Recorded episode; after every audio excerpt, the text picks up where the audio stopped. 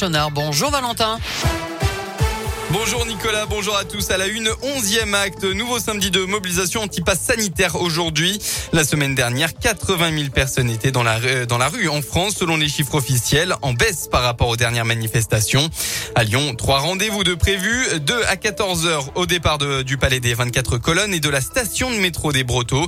Et un dernier, une chaîne humaine sur les quais du Rhône autour de 15 heures, place Maréchal Lyotet. Ce week-end, Lyon accueille la fête de la Renaissance. C'est une fête historique qui plonge les spectateurs à l'époque du XIVe siècle.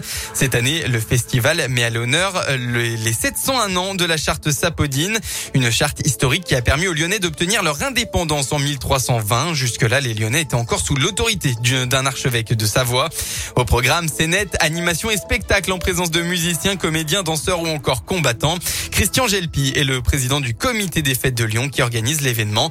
Il nous parle plus en détail de cette fête. L'ensemble des personnes qui vont participer à cette fête, qui sont en tenue d'époque, vont pendant toute l'après-midi le lendemain, le dimanche après-midi, euh, gérer euh, à l'époque Renaissance euh, le vieux lion. il y aura des, des, jeux pour les enfants, etc. Vous avez un atelier pour les enfants. Et puis vous aurez des campements où on vous montrera comment à l'époque on forgeait une épée, une hache, etc. Ou d'autres, une armure, etc. Et puis vous aurez surtout sur la place Saint-Jean un marché, un marché Renaissance. Et c'est vraiment une fête familiale, bon enfant, et qui vous replongera dans un passé qui vous apprendra beaucoup de choses sur, sur l'époque. Rendez-vous donc dans le quartier Saint-Jean du Vieux-Lyon aujourd'hui et demain pour plonger dans la Renaissance. À noter que le pass sanitaire n'est pas exigé et que la fête est complètement gratuite. Il y a aussi un record du monde tout à l'heure à Lyon à l'occasion du CIRA dans l'espace métier de bouche. Des cuisiniers vont tenter de battre le record du monde de la pizza aux 1000 fromages. Tentative du record du monde euh, dès 14h30 euh, et à 11h. Une dégustation des 1000 fromages est prévue.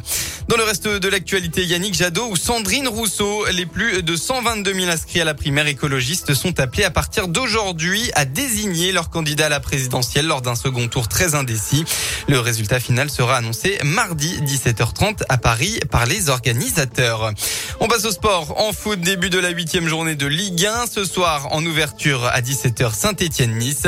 À 21h, l'OL reçoit Lorient après sa victoire contre 3 mercredi dernier. Puis en basket, la Asvel officialise un renfort James Gist, intérieur américain de 34 ans, rejoint donc le club de Villeurbanne pour pallier les soucis de blessure de ce début de saison. Et ce sera jusqu'à la fin de l'année 2021.